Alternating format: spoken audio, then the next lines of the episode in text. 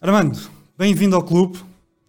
Obrigado. Podia começar com selecionador nacional, uh, campeão nacional, um, pá, alguém com muita experiência a nível de, a nível de esportes, porque já organizaste vários eventos, uh, já trabalhaste com, com, com, com a Edos Tech, por exemplo, já estiveste presente na Lisboa Games Week, já estiveste presente também no XL, agora mais recentemente estiveste também no Mundial, mas eu vou começar com, com, não podia deixar de ser, com um dos teus títulos mais uh, procurados em termos de informação, que é campeão mundial de serviços de ceia.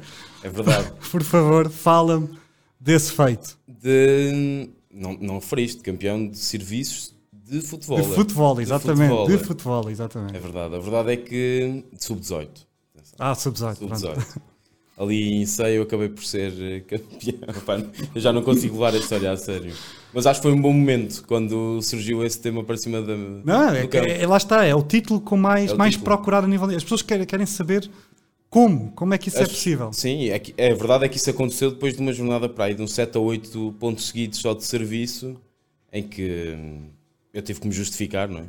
Uh, Pedro Lamy Viras, Quinzas do 810 perguntavam-se como é que é possível. Todos perguntavam, seguidos. todos. Eu acabei por ter que dizer que lá por os anos 2009, 2010 acabei por ser eh, campeão nacional de serviços, campeão distrital sub-18 okay. de, de, serviços de futebol, uma competição de participei apenas Mas no fundo quem é campeão de ceia, distrital sim, sim, de ceia, é campeão tem, tem tudo, campeão do mundo, não é? É como na NBA, tu ganhas a NBA, Sim, és, NBA, és campeão, do, campeão mundo, do mundo, campeão claro. Mesmo que não seja, é o melhor campeonato do mundo. E então fala-me também um pouco então dessa, dessa cidade, porque acredito é considerada cidade, sei, Sim, é cidade. cidade. Tu nasceste em Ceia, és, és, és, és, natural de Ceia, certo?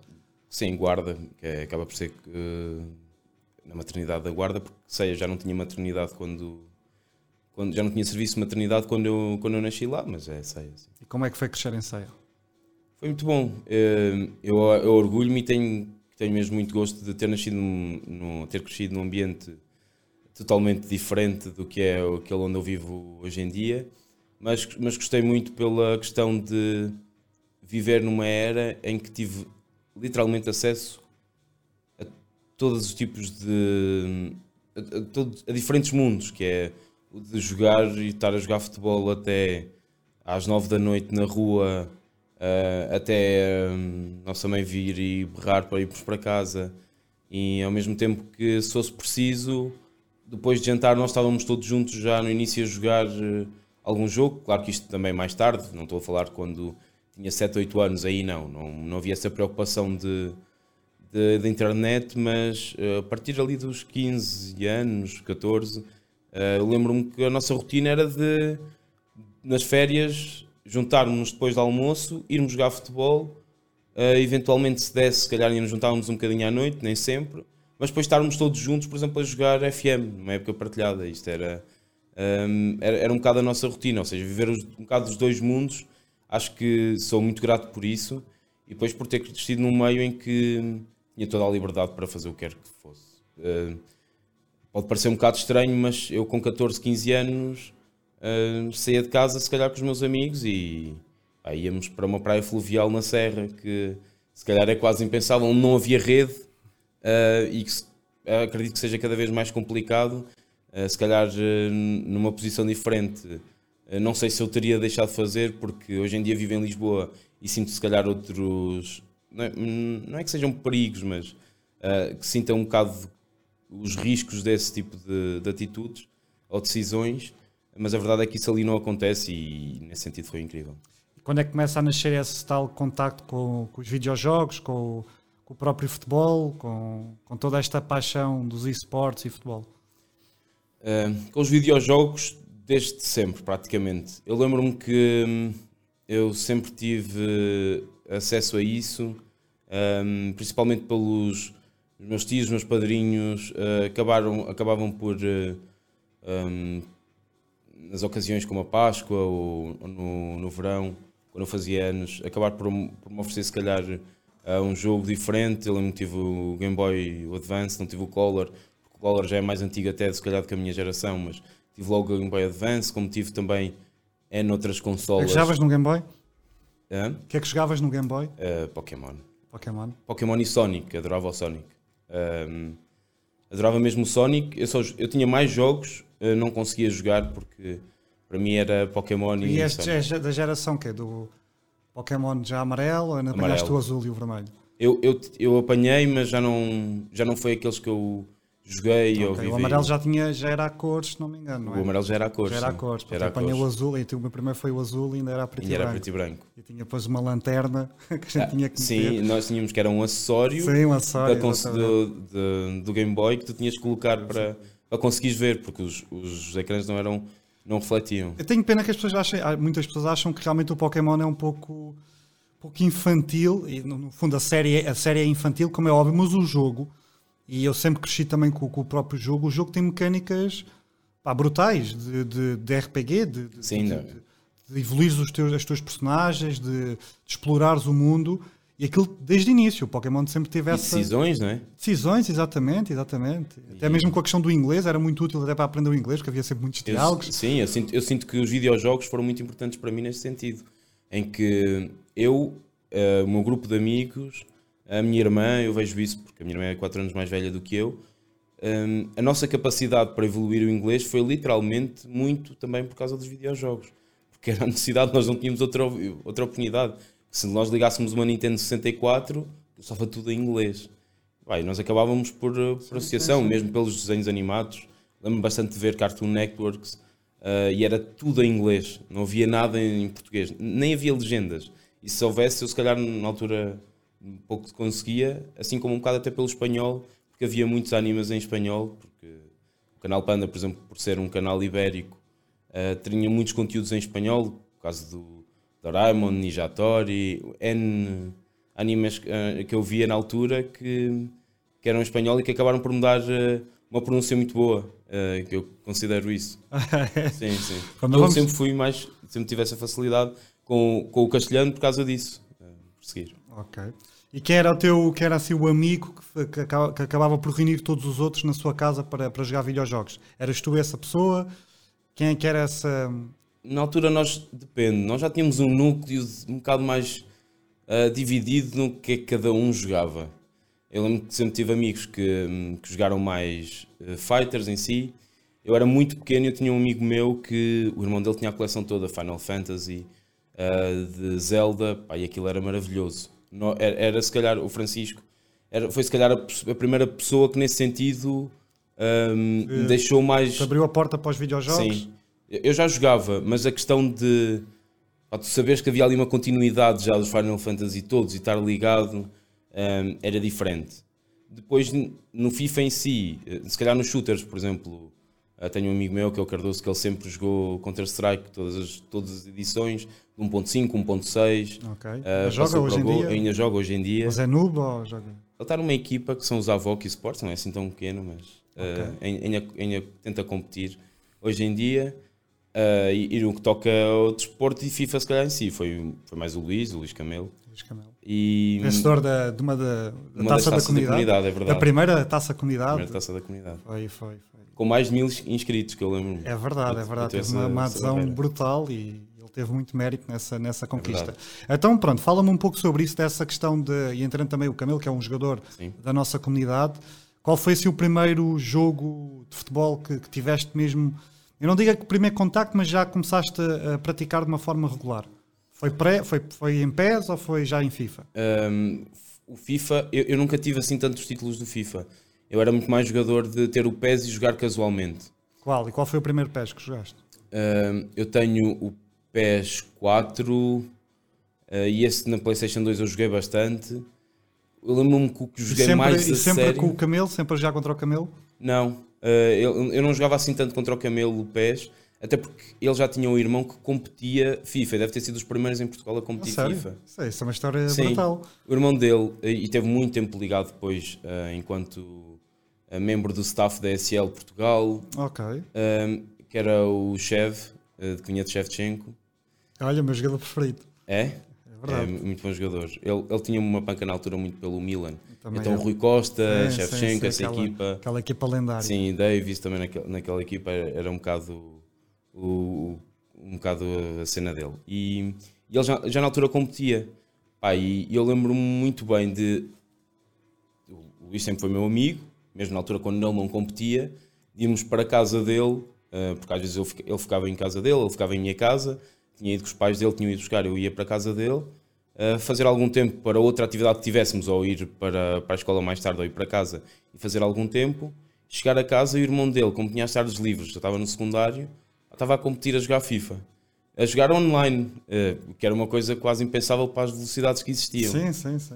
E depois foi muito curioso porque hum, na- ele morava numa urbanização, agora já não, mas morava numa urbanização com prédios em que no fundo do prédio deles, na altura os Kik abriram uma lan house porque tinham dois jogadores de CS de ceia. Ceia para o mundo. E eles acabaram, é verdade, e eles acabaram por eh, abrir lá uma lan house e eu lembro-me que eu fui lá duas vezes apenas. Mas aquilo, pá, era uma realidade incrível.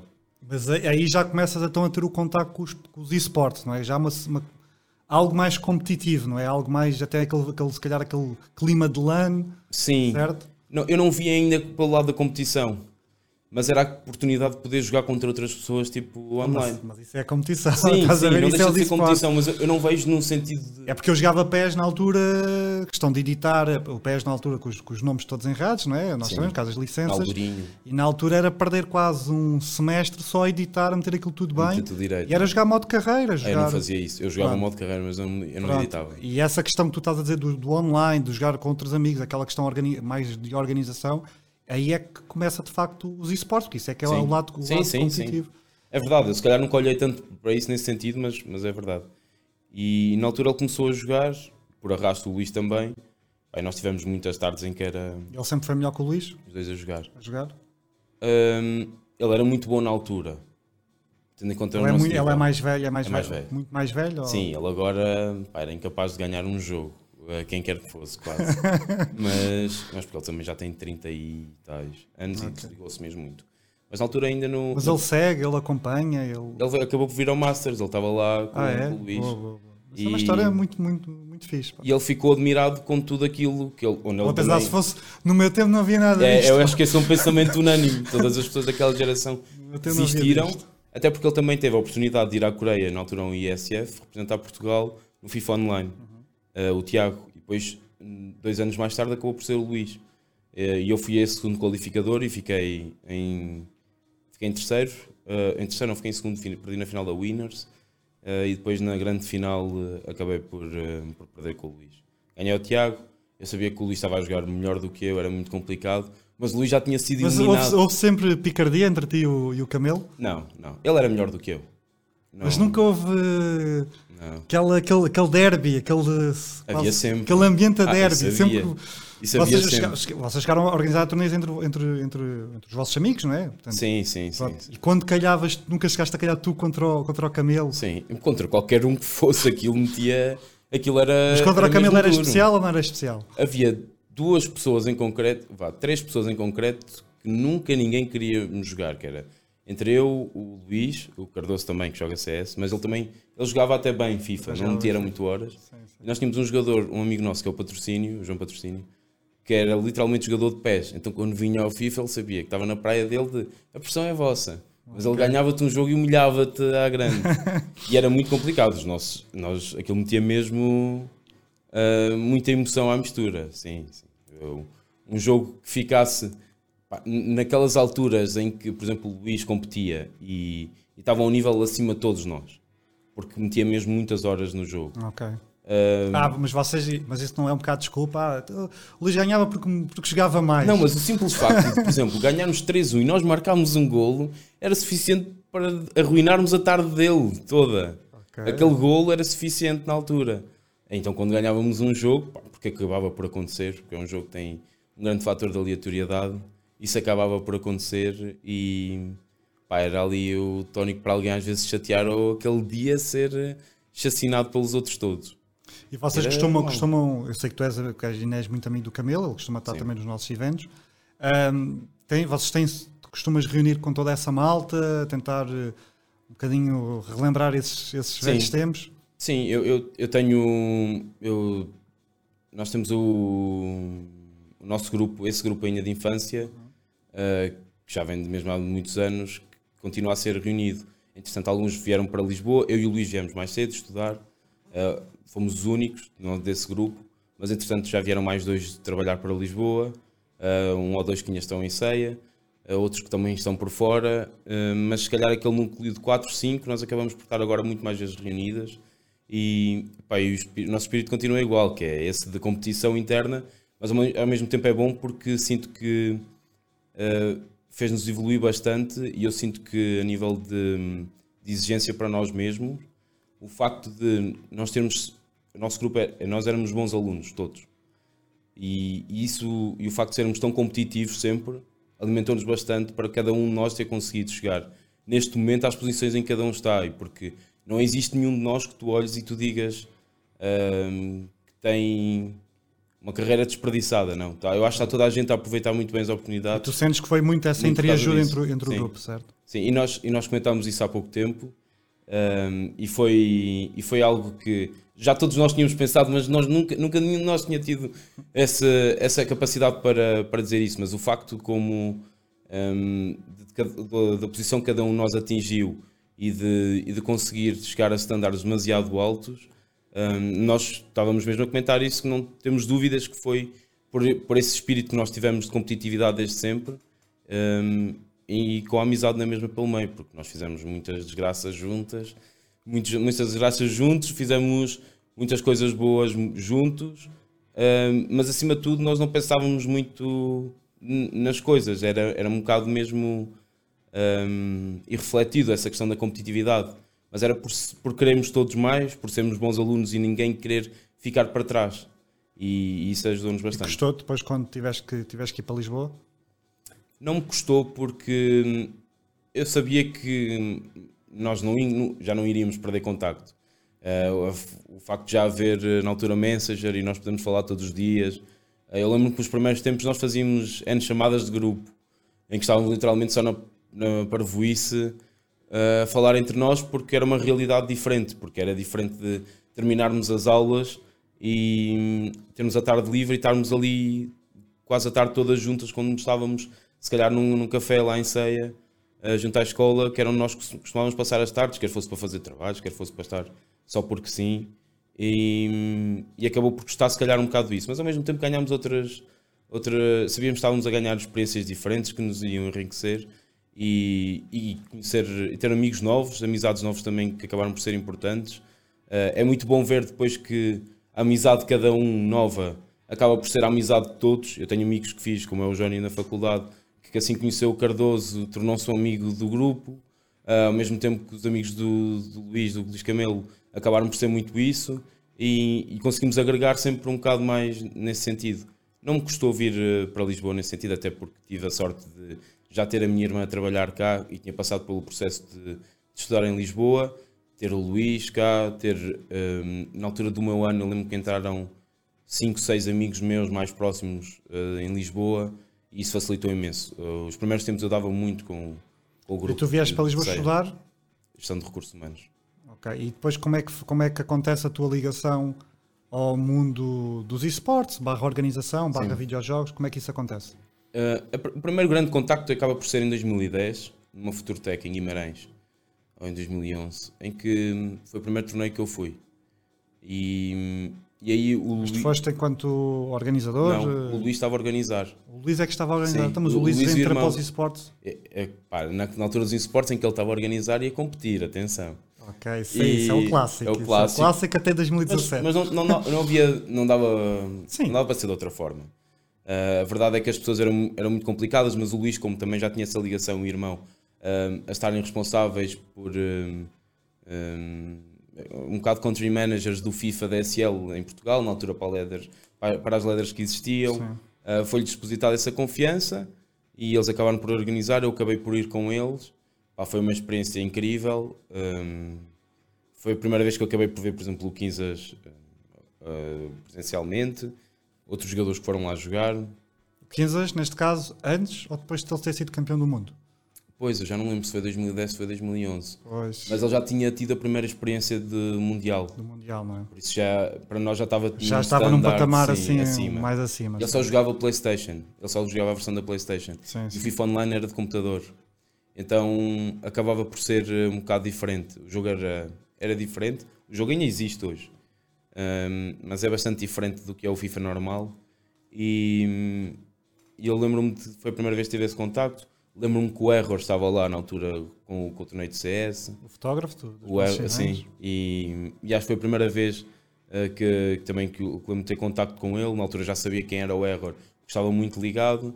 Como havia, como havia outras pessoas, hum, foi a primeira vez que eu tive a oportunidade de Mas na altura essa, um torneio. esses, esses torneios, portanto, estamos a falar de torneios que eram organizados em conjunto com várias modalidades. Portanto, tínhamos FIFA, Sim. tínhamos CS, CS Source, porque havia 1.6 e o Source na altura. provavelmente outros jogos na altura, se calhar algum Fighter algum. Hum, havia o Trackmania, que na altura havia um português que era Ok. muito bom e, e tinha Eu torneios. gosto muito de Trackmania, é muito, é, É. muito, é muito divertido, é. Eu nunca, nunca fui assim É muito giro. É no fundo um jogo de carros Sim. para, para, para bater recordes É de- isso. de tempo. Mas nu- nunca fui assim tão. tão Mas podes construir as tuas pistas, Sim. aquilo pistas, é muito criativo também nesse, Isso era muito nesse fixe. Mas esse foi. sentido. Mas estava-te a contar, esse foi o primeiro contacto que eu tive. E, e depois tentei algumas Mas depois de- ligações. tiveste este- conseguiste manter esse contacto durante os anos que vieram a seguir ou depois perdeste e só voltaste depois mais tarde? Nessa altura eu tive um- uma grande, uma grande vontade de querer fazer parte. E estive envolvido com algumas organizações, grande parte delas, que fracassaram, ah, que estavam um bocado mais já, pela, já na altura a ajudar no processo de conduzir a equipa, ah, como também estive como newswriter, ah, e estava ali muito nessa questão de, de back-office, porque era complicado competir para mim, apesar de ter conseguido se calhar eh, aí até um segundo lugar, mas não foi nada de especial, porque o objetivo primeiro é que dava o grande prémio Hum, e, e acaba, por ser um- acaba por ser totalmente diferente eh, a experiência e eu senti que queria ficar mais ligado. Tentei nessas vias, mas depois morreu muito cedo. E depois na altura em que entra se calhar o 12 ano, hum, em que entramos primeiro ano, primeiro ano, segundo ano de faculdade, eu desliguei-me totalmente. Eu, o Luís, eu lembro que nós desligámos na questão de uh, deixámos jogar o FIFA, nós tínhamos todos os FIFA a dizer se não tivemos, ali, ali, um- ali uma paragem que nós temos. Ok, Ah, e essa paragem foi mais ou menos quantos anos? Dois, três anos, Dois, três anos. sim. E depois quando é que consegue, quando é, que- quando é que entras mesmo então numa, numa vertente mais profissional Um, nos esportes? quando aparece o projeto do Sporting, uh, inicialmente o Luís tinha sido convidado. 2016, certo? 2016 está-se a falar do projeto do Sporting. Uh, e na altura o, o Luís tinha sido Estavas em convidado. Lisboa nessa altura, certo? E o Luís tinha sido convidado para fazer parte porque tinha sido jogador do Steel Shock na altura do Márcio eh, de FIFA e como o Sporting ia entrar com FIFA, eh, tentou. E o Márcio é um dos responsáveis desse, Sim. desse projeto do Sporting. Exatamente. E como ele também tinha participado em inúmeras XL Parties, eu, eu XL Party acabei por ir só uma, ele, ele foi a bastantes. Hum, havia já aquela ligação de também dele saber quem era o Pedro Silveira, que estava na altura responsável pela modalidade no Sporting, e, e o Márcio na altura que tentou convencer o, o Luís. Só que o Luís estava num ano em que eh, eu fiquei um ano a mais no 12 segundo a fazer melhoria, achava eu que estava a fazer melhoria para entrar em informática e gestão de empresas, Ok. na realidade entrei com a mesma nota que tive, só que eu tinha entrado em finanças em Aveiro, não quis e acabei por entrar na mesma gestão de recursos humanos. seria do Armando se entrasse em finanças em Aveiro? Nunca, eu nunca tinha. Eu entrei, seria? na mas o que seria, já viste, mas olhas para trás e pensas o que seria de mim se tivesse entrado Ah, em Aveiro em totalmente finanças? diferente. Eu, eu nunca, nunca aceitaria, porque aí sentia mesmo que ia para, para um- uma realidade totalmente diferente daquilo que eu queria. E até porque, como a minha irmã já estava em Lisboa, era muito complicado a minha irmã estar em Lisboa, estar em, em Aveiro e os meus pais em Ceia. E então acabou por, hum, esse ano de diferença, acaba por ser o ano em que o Luís começa a trabalhar, na altura já não era na Sandiang onde está agora, e, e ele acaba por não ter tempo, não tem disponibilidade para isso. E, e passa-me um bocado a questão de, pá, mas, mas eu acho que tu consegues. Uh, tu já na altura tentaste, e acaba por tentar passar um bocado para mim a questão de ficar alguém com mais conhecimento de FIFA, uh, ainda que não tenha conhecimento estratégico do, do mercado, mas conhecimento de FIFA para dar ali alguns insights. em E alguns tu entras, exatamente, e tu entras como mais na parte da organização, certo? Sim, a minha primeira função foi literalmente organizar o primeiro qualificador dos Lion Games, um, que foram muito duros. Mas o 15 já era jogador do Sporting, esse tinha sido contratado diretamente. jogador do Sporting. E fico depois como social media, uh, a ajudar, não só como social media, mas uh, a ajudar principalmente na comunicação, um, na gestão desses torneios que nós tivemos, porque foram qualificadores diferentes e depois o torneio em si final. E, e eu lembro que esses foram os primeiros grandes papéis que eu tive na altura no Sporting. Uh, foi, acho que falei com quase todos os jogadores que participaram. Uh, muitos deles. É engraçado agora quando vejo um nome reconhecido sim, e manda uma mensagem no Discord e o meu Discord ainda é o mesmo e de repente tenho um histórico de, conversas com ele, de é? histórico desse torneio. Tenho um N casos assim. O caso do Rasta foi esse. Eu tinha mensagens do Rasta desse torneio. E depois quando fui ver a primeira vez, hum, agora ele manda uma. Ele, eu, eu falo com ele, o Rasta também para o Sporting. E passado algum tempo, só passado um ou dois anos, é que ele manda a primeira mensagem de Discord e a mensagem que eu tinha de histórico é era desse torneio. Que ele acabou por não conseguir qualificar-se. Mas essas acabam por ser as primeiras funções que eu tive no Sporting. Na altura, o 15 era jogador. E há um torneio em que nós vamos à Alemanha em que eu senti mesmo que uh, queria fazer parte de forma diferente. Em que... Pronto, e essa era, era uma das perguntas que eu tinha, que é como é que começa a nascer essa veia de, de coach, não é? Porque tu sempre estiveste muito ligado Sim. à organização, até 2017, mesmo entrando no ano 2018. Uh, eh, e quando é que começa ali a nascer aquela veia de coach onde tu Sim. sentes, eu posso estar aqui mais perto do jogador a ajudá-lo a ter, ter sucesso? Em 2000... É engraçado porque tu vais dizer, tu, tu foste coach de alguma forma do 15, não é? Sim, eu sinto que Uh, tentei ajudar, mas eu tinha demasiado aquele, aquela distância por saber que pá, o 15 era o 15, era campeão do mundo e eu era um Zé Ninguém, independentemente do que lhe estava a dizer. Só que facilmente ele, ah, eu, não me dava, eu não conhecia o 15, eu não, eu não tinha relação com o 15, mas o facto de termos tido um, amigos em comuns, como é o caso do Luís, como é o caso de conhecermos na altura, eu conhecia o Mota, uh, N pessoas que já lidavam, tinham lidado de forma diferente com o com, com o Quinzas e abriu-se ali muita vontade. Nós identificámos facilmente também uh, enquanto pessoas diferentes e de gostos de, em várias outras coisas e, e houve ali logo um, um, impacto muito grande a nível de relação e sinto que nesse torneio foi a primeira vez que eu senti que uh, era, eu, eu, já me sentia um bocado como team manager não como coach, mas foi senti que era necessário uh, que se calhar estava a fazer diferença alguém de acima de tudo, estimular, porque o 15 já estava numa fase muito saturada de jogo, em que estava pela questão de, do estatuto que tinha, se calhar, pela questão de que uh, saber que isso pesava muito e contava muito e abriu muitas portas para o Sporting inicialmente, a nível de convites de torneios e tudo mais, sendo que o Sporting por si só abriria, mas ter, ser o Sporting, o sétimo clube do mundo de futebol, a entrar nos esportes, sim, tendo campeão aliado a um antigo campeão do mundo, ganhou um peso muito maior. Claro. E, e houve ali um momento em que eu sinto que, pá, se calhar isto faz diferença, é começar tu, a ter mas tu sempre gostaste, de, sempre, sempre gostaste do papel de treinador, sempre gostaste... Gerir pessoas. Mais da questão da gestão Sim. de recursos humanos, não é? Sim, eu poder motivar as pessoas a conseguirem algo. Okay. Eu gosto muito disso. De, de fazer acreditar... De, de trabalhar com as pessoas para um, para um objetivo em comum e tornar os objetivos de uma pessoa os objetivos de um grupo. E, isso eu gostei muito e acaba por ser, se calhar, depois uh, o não encontro até mais, mais tarde, acabo por encontrar muito mais isso no Nedestec, uh, mas muito por, por, causa do Pedro Silveira. Mas, mas na altura eu senti muito isso e, e depois quando, quando o Rasta ganha uh, o Alliance Challenge, Uh, ele é convidado diretamente pelo, pelo Pedro Isto Em 2017, em 2017. Primeiro torneio da FPF, Allianz Challenge. Ele, ele, isto já foi depois dessa primeira ida à Alemanha. Uh, ele, ganha, ele vence o torneio e a partir desse momento ele é convidado para, para integrar a equipa do Sporting. Uh, e eu lembro-me que tenho o primeiro torneio com o Rasta uh, a sério, o primeiro momento competitivo a sério, que é um torneio em Valência que nós fomos convidados pelo Levante, uhum. em que eu estou com o Rasta e eu sinto que aí podia ser diferente, porque ele desde logo acreditou muito, se calhar também pela forma como, como, como eu lidei logo dele, com ele inicialmente, pelo facto de ele saber também, de alguma forma eu já estava ligado ao 15, acho que possa, possa ter ajudado. Um, e desde cedo percebi que. Achas que o Raça te fez, te fez treinador? Ou te fez sentir mais treinador? Sim, sem dúvida. Sem dúvida. Acho, que, acho que é ele o grande responsável por isso. Acho que o Quinzas traz-me um bocado mais para o meio e, e abre-me um bocado o Quinzas, o percurso de Quinzas. Mas tu com o Raça, é curioso, tu com o Raça não sentiste tanto essa pressão.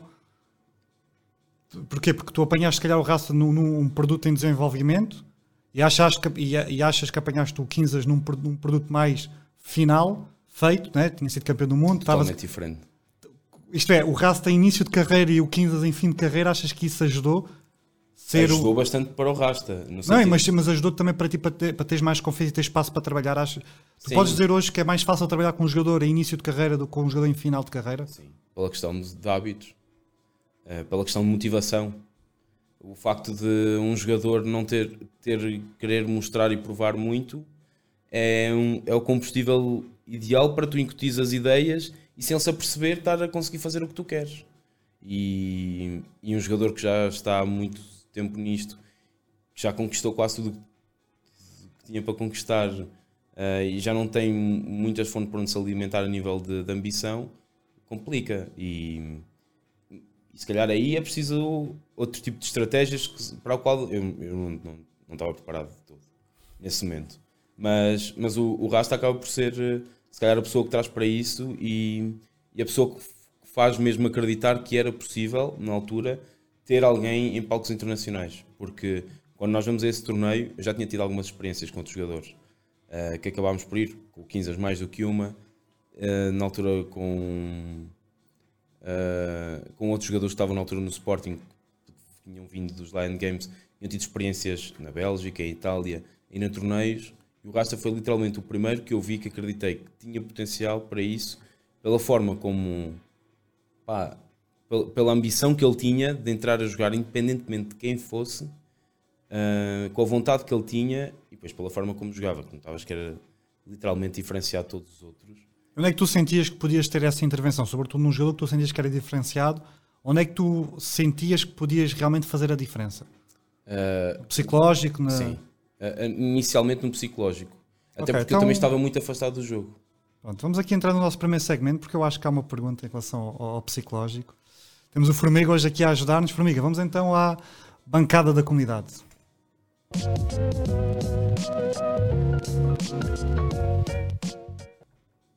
Pai, Formiga, depois tira-me o, o, som do, do jogo, se faz favor. Estamos a ver este som, não sei se é daqui ou da televisão. Ah, televisão. Então, deixa estar.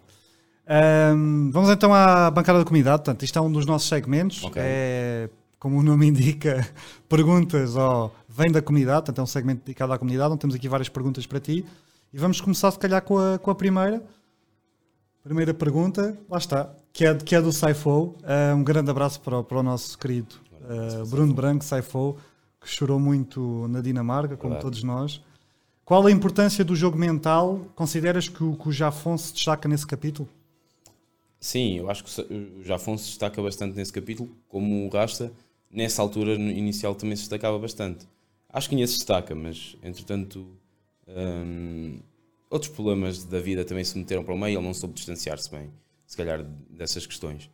Mas, mas eu acho que influencia mesmo muito. E, e buscando um caso concreto, eu lembro-me de, depois desse torneio, pouco tempo depois, de estar literalmente com o Rasta e ter a oportunidade de de o ver jogar um, na altura num desafio do Ajax, estarmos a ver uma Foot Champions Cup, está a ser o um Mundial e nós temos quase que a ver aquilo, não sei se em Discord, ou onde quer que tenha sido ao comentarmos, e, e eu de falar com o Rasta e de perceber da forma como ele tinha reagido naquela meia época que nós tínhamos tido, porque foi meia época, e eu percebi-me e dizer-lhe literalmente que para o tu que vais estar aqui. E nós prometemos isso. Nós apertámos a mão, eu lembro muito desse momento de nós apertámos a mão um ao outro, isto era impensável, mas de vais ser tu o próximo a estar ali. Daqui a um ano, tu estás a jogar o Mundial, tu estás a sentar nos, nos palcos internacionais, todos. Pá, e, e, foi, acho que é o compromisso tipo, que muda a época toda. Porque a partir daí hum, pá, exigiu mais de mim, enquanto no sentido de Sporting, de proporcionar as condições a isso, de perceber o que é que, eram, o que, é que são as condições.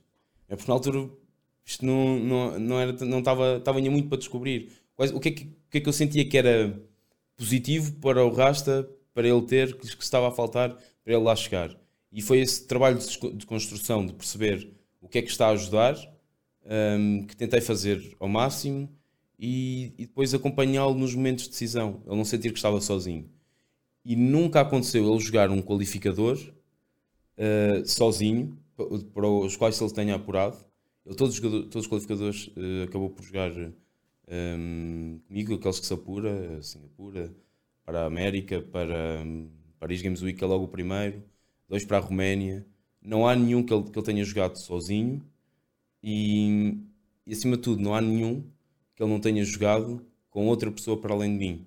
Porque eu sentia que na altura o facto de haver dois jogadores numa sala, ainda que não tivessem a jogar um contra o outro, mas o facto de haver dois jogadores numa sala a competirem para o mesmo torneio, a questão de haver alguém, que- a, competitividade entre eles de, eh, de querer chegar mais longe naquela sala era muito importante. E eu lembro-me que na altura, e, e atenção, o objetivo, o meu objetivo não era beneficiar o Rasta quando isso aconteceu, era também ajudar os outros, o outro, ou dar a oportunidade a outros jogadores de poderem fazer mais e melhor. Mas eu sentia que aquilo era bom para os dois nesse sentido. Ok. De ninguém queria ser o primeiro a ser eliminado.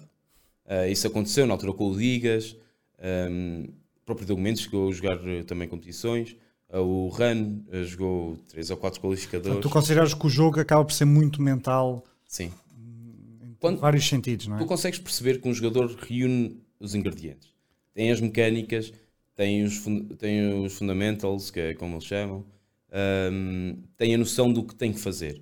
A partir daí o next step é, é uma questão de timings e acima de tudo eh, os timings vêm da tua capacidade mental de decidir. E, e acho que, respondendo à questão do Saifou, essa é a importância do jogo eh, mental. E acho que o Jafonso tem, tem muito nesse sentido, porque tem acima de tudo algo que eu espero que ele nunca perca, que é a vontade de querer vencer mesmo. Sempre. Independentemente de ele já ter sido uma vez campeão do mundo, duas vezes, campeão nacional uma vez, de ter eh, feito, ter perdido, ter sido eliminado nos grupos. Ele mostrou nestes últimos dois anos que ele tem uma capacidade de, de, eh, de força mental de querer vencer muito acima da média, que faz toda a diferença. Faz toda a diferença pela forma como ele aborda os jogos, não ter medo de ninguém, de ser um jogo de meias finais de um torneio e ele estar a jogar o jogo como ele, como ele estivesse a jogar um jogo fase de grupos em que já passou. Que é igual. Ele não, tem, não, não causa essa distinção porque ele tem uma grande vontade de ganhar. E essa vontade de ganhar sobrepõe-se, se calhar um bocado às vezes mais do que o racional, e também por isso é que é importante fazer esse balanço, mas sobrepõe-se e que ele consegue exatamente fazer o mesmo jogo dele, independentemente da circunstância, daí conseguir chegar mais longe. Acho que está respondido. Vamos à próxima. Rafa Monteiro, também um grande abraço para o craque. Grande abraço. Tendo, tendo o campeão nacional como jogador, crees que vai ser desafiante gerir as expectativas e emoções? Acho que sim, este é o grande desafio agora. A verdade é que ele ficou muitas vezes a bater no poste. Não, não, não deixa de estar um pouco ligado com a pergunta anterior, que é, neste caso, Sim. essa questão mental e Sim, mas também emocional. Não é? como eu disse, eu acho que ele tem uma grande fome de vencer e os objetivos agora eh, passa por também perceber como é que podem ser trabalhados. Acho que nunca há ninguém que fique sem objetivos. Tu seres o campeão do mundo, nunca houve ninguém a ser dois anos consecutivos. E a partir daí tens logo uma fonte de, de, de vontade em querer, de motivação muito grande. Por exemplo, mesmo que tu atinjas esse nível. E, e acho que vai ser bom, vai ser bom gerir, acima de tudo, porque hum, eu sinto que ele já alcançou um estatuto muito que ele queria, mas ele tem que perceber que é nada. Para, para o que ele realmente quer, não, não lhe vale nada. Fica a mensagem para o Jafonso. Vamos à próxima pergunta, que é também de alguém muito conhecido, isto é, colega de, de seleção, Quinzas. Que mecanismos gostavas que o jogo desse para melhorar o treino do jogador de FIFA? Essa é uma boa pergunta. O eu acho... faz boas perguntas. pá. Sim, sim. Eu acho que o jogo devia permitir, acima de tudo, um, um modo espectador aberto a qualquer pessoa, não só pela questão como já introduziram agora, mas poder ser alguém, literalmente uma terceira pessoa que esteja a ver o jogo de uma forma diferente. Acho que isso ia abrir eh, uma visão totalmente diferente sobre o jogo, perceber erros mais facilmente. Ahm, depois, ter acesso a mais algumas, alguns dados estatísticos que nós não conseguimos ter. Este ano tivemos mais, mas, eh, mas ainda assim eu acho que há mais pormenores que se podem ir Uh, para lá disso, uh, como é a questão de perceber literalmente o porquê que aquele remate não entrou. Nem que seja porque na barra de força foi, pá, foi um milissegundo a mais. Mas perceber isso. E eu acho que o jogo esconde muito isso. Não sei se propositadamente ou não. Pois, isso é uma boa, uma boa questão, não é? E, mas acaba por ser algo que eu gostava de ter acesso. A perceber porque é que o penalti do Tuga foi oposto. Um, porquê? Foi porque, o, foi porque o professor estava mesmo lá? Foi, porque é que se tens aquele ar de que a bola pode ir a qualquer uma das zonas e se tu até estás green, porque é que a bola vai ao poste? E eu gostava de saber que, Saber se é culpa do jogador, Sim, se é culpa do jogo. do jogo. Porque senão é muito complicado tu continuas a trabalhar como. Tu vais ter que se partir sempre que a culpa é do jogador. E a certo momento a culpa será sempre do jogador. Uh, se mesmo que tu sofras um gol de ressalto em que, o, em que dentro da tua área ou sofres um gol em que tu sentes que ah, o adversário foi muito melhor, não tinha nada a fazer. Pá, se calhar tinhas, porque a forma como decidiste mal e entregaste a bola pode ser a culpa para aquele gol. Mas o futebol também não é um pouco assim? É. O jogador falha o penalti, o treinador também não sabe se ele deu o green ou... Não, mas tu sabes que falhaste o penalti porque foi a tua colocação na bola. a questão é, no FIFA, no futebol não é assim. Porque no futebol tu marcas e repetidamente, vamos partir do suposto que o guarda-redes não, não se atira para o lado da bola. Mas repetidamente, se tu voltares a colocar sempre a bola no mesmo sítio, a bola entra. Agora, no FIFA, se repetidamente tu deres a mesma força na mesma direção, será que é sempre gol ou será que vai ao oposto algumas vezes? Eu Isso acho, depende de quem. Eu acho que é, é, sempre um jogo de probabilidades, a verdade é essa. Mas, mas no futebol tu consegues, certo? Mas no futebol tu consegues identificar o erro da bola ir ao posto. Que... Ok. Eu já vi muita coisa no futebol. Mas no, no futebol tu consegues. O Alan que o diga, não é? Mas, mas não deixa de ser culpa do Alan. Pois. Com o falhanço do Alan. Mas eu acho que no final do dia, esse também, por exemplo, a questão é que o, o penalti do Tuga, um, ele, ele a questão aqui é que eu acho que só dava para ser diferente se de facto ele tivesse chutado para a direita e a bola tivesse ido para a esquerda. Mas se ele chuta para a direita e chuta mais para a direita possível, ele está a aumentar as probabilidades, ou está a diminuir as probabilidades de sucesso. Porque se ele chutasse para o meio, a probabilidade de sucesso da bola ir à baliza é quase 100%. Depois depende do, do, mérito também do adversário, se ele vai adivinhar ou não. Se ele vai fechar o meio. Eu acho que é sempre um pouco por aí. É, quanto mais arriscas, mais podes falhar. Quanto menos arriscas, menos podes falhar. Eu concordo com o que estás a dizer. A questão que eu quero dizer, o ponto é que vou bater é que o Alan falhou por culpa própria. E tu sabes o porque é que o Alan falhou. Ou o Alan vai conseguir perceber porquê. Porque estava demasiado inclinado. Sim, sim, se calhar não consegue chegar a colocação melhor ao corpo à bola. E tu consegues identificar isso. Agora, a questão num jogo é como é que tu tens exatamente dois momentos iguais, um deles vai dar golo e no outro não, e tu fizeste exatamente o mesmo. Eu só gostava de perceber porquê. E que fosse isso explícito, porque se eles disserem não é igual, se calhar deste mais um bocadinho de força aqui Pai, a partir daí, para mim, está ok. Sim, sim, sim. Porque é algo com o qual já vais conseguir lidar. Sem dúvida. Quinzas, muito obrigado. Um abraço para ti também. Um Vamos à próxima. Portanto, do Tomás Carvalho, como é ser treinador da Seleção Nacional de Futebol Virtual? Portanto, tu chegaste à seleção em, em 2019, na altura, foi na altura que a Seleção Nacional foi criada para, para participar na primeira prova internacional na modalidade, o Mundial da FIFA. Na altura foste então como membro também da equipa técnica, em conjunto com o Baratelli, e desde então tens estado ligado à Seleção Nacional. Como é que é ser, no fundo, selecionador, selecionador nacional de, de futebol virtual? Olha, antes de mais dizer só que Tuga não é nada contra ti, atenção, o do penalti, estávamos aqui a falar, uh, foi só mesmo um caso de, de exemplo. Um, acho que acho que acaba por ser uma jornada muito boa a questão de poder estar ligado desde o início, de termos conseguido um resultado que, olhando para trás, eu acho que foi bom, face ao momento de, na primeira competição. Um... Sim, temos que dizer, temos que sublinhar que fizeste, enquanto membro da equipa técnica nacional, enquanto selecionador nacional, fizeste um top 3 na, em Sim, Londres, nesse, portanto, no primeiro campeonato do mundo. Uh, em 2020, infelizmente, não tivemos nada, Sim. mas depois, em 2021, conseguimos o apuramento para, para o Mundial que infelizmente também não aconteceu, mas o apuramento foi, foi conseguido, com muito mérito também. Aqui na, e, e um top 4 nesse torneio. Aqui na cidade do futebol, exatamente, um top 4 nesse torneio. Depois, em 2022, existe uma série de, de, de, feitos, portanto, o Campeonato da Europa, portanto, campeões da Europa em junho, chegámos a estar no primeiro lugar do ranking a nível mundial, e agora este top 8, que também é bastante valioso, sendo que havia uh, outro tipo de expectativas Sim. devido também ao mérito do trabalho que tem sido desenvolvido. É? Sim, e eu acho que nesse sentido, uh, acho que o trabalho tem vindo cada vez mais a ser bem feito e ser treinador é, é da seleção, olhando para trás, e uma questão mais de, de visão, acho que é, hum, é, olhar para trás e sentir que o trabalho está a ser bem desenvolvido até o momento, pela questão de estar a dar frutos noutros campos. Nós sabemos. Mas como é que é para ti, Armando Val de Ceia, okay. começares, começares a jogar na, na casa dos teus amigos, começares com torneios entre amigos e chegares ao topo de uma modalidade que é a Sim. tua, que é o futebol virtual, e estás a representar o nosso país. Qual é o sentimento? É, o que é que a tua família diz? O que é que a tua namorada diz? O que é que como é que o teu cão ladra? Qual é o sentimento? Quer dizer, como é que os teus Não, professores, é... os teus professores sabem que, que, que chegaste alguns, a este patamar? Sim, alguns acabam por saber. Às vezes recebo algumas mensagens pá, no Messenger eu já não ligo ao okay. Messenger, mas abro, abro para aí uma vez, sim, abro para aí um, um, uma ou duas vezes por ano e vou lá ver e às vezes tenho essas mensagens. Um, acaba por ser um, eh, um, sentimento de orgulho muito grande. Um, depois é bom, eu olho para trás e vejo que tenho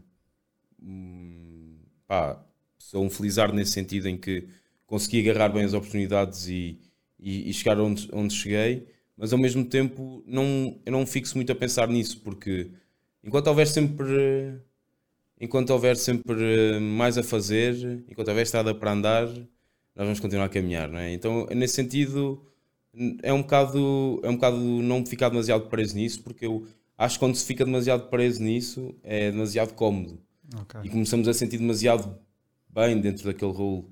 E então, ir viver esta grande final, como foi agora, por exemplo, o facto de, do Jafonso, como fosse quase o primeiro troféu, uh, para mim, ou estar lá no, naquele nervosismo de e eu sentir esse nervosismo do dia, de, no último dia, de acordar e, e, de sentir isso, para mim continua a ser o sinal de que é, é isto mesmo que eu quero, uh, mas claro que é, é uma questão de orgulho muito grande. Uh, para a família que não percebe tanto, acaba por ser na mesma uma questão de orgulho, mas um, tema, um grande tema de brincadeira.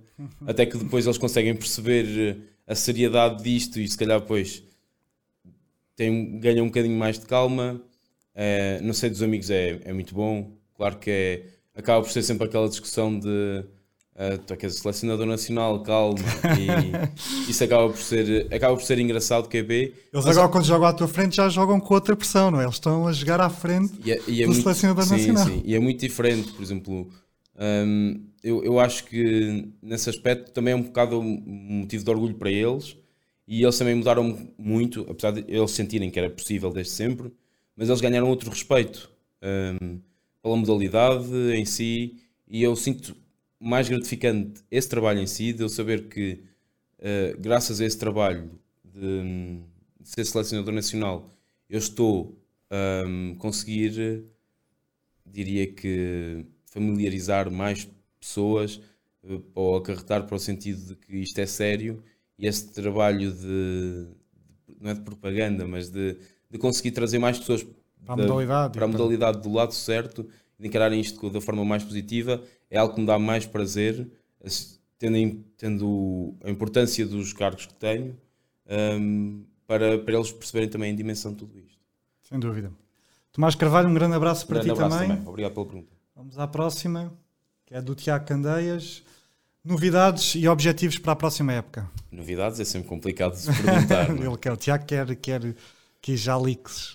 Uh, há uma que não é assim tão. Já fosse encontrado para o próximo ano, por isso uh, continuará a trabalhar comigo. Um, acredito que. Não sei quando é que isto vai sair. Mas. Também não te vou dizer para, para, okay, então também não para gerar vou. expectativa. Então também não vou. Uh, mas, mas vai haver algumas novidades, não é? Uh, os objetivos, eu acho que é sempre olhar. Eu, eu, ainda não tracei os objetivos para o próximo ano, até porque Acho que os objetivos também devem ser traçados um bocado em conjunto, tendo em conta as expectativas de cada um. um claro que vou ter jogadores novos, eu ainda não medi o pulso aos jogadores e quais são as emissões deles, e a partir daí traçar as expectativas para os próximos anos, uh, para, para, esta próxima época, digo. Um, mas, mas uma coisa será certa, é de que continuar a caminhar. Uh, e esse será o principal objetivo sempre.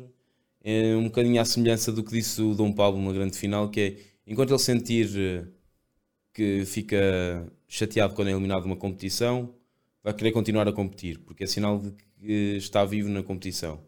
Uh, e que é isso que o faz também alimentar bastante. Eu também é um bocado isso, enquanto eu sentir que há muito para fazer que posso ajudar, vou querer estar a ajudar. Muito bem. Tiago, grande abraço. Vamos agora ao próximo segmento, que é perceber qual é o teu 11 de sonho no futebol e também okay. na ligação com o FIFA.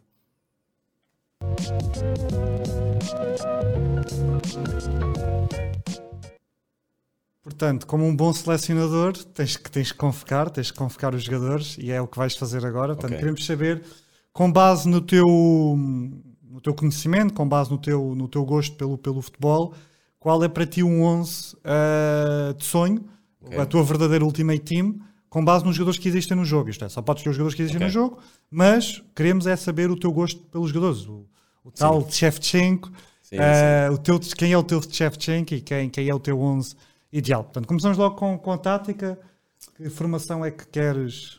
Eu acho que essa 4-4-2 se calhar vai ser sempre mais fácil. Uh, então, sendo vamos... que um dos médios pode ser se calhar já um Médio mais ah, ofensivo. Vamos, vamos, ofensivo. Vamos, por, uh, por posição, neste caso. Ok.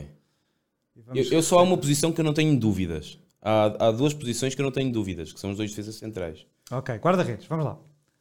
Um... Quem é para ti o, o teu guarda-redes de eleição? Aqui não importa o tipo sim, de carta, sim, sim, importa sim. realmente um... o guarda-redes. Eu, eu, sempre fui, eu, eu sempre fui muito fã de.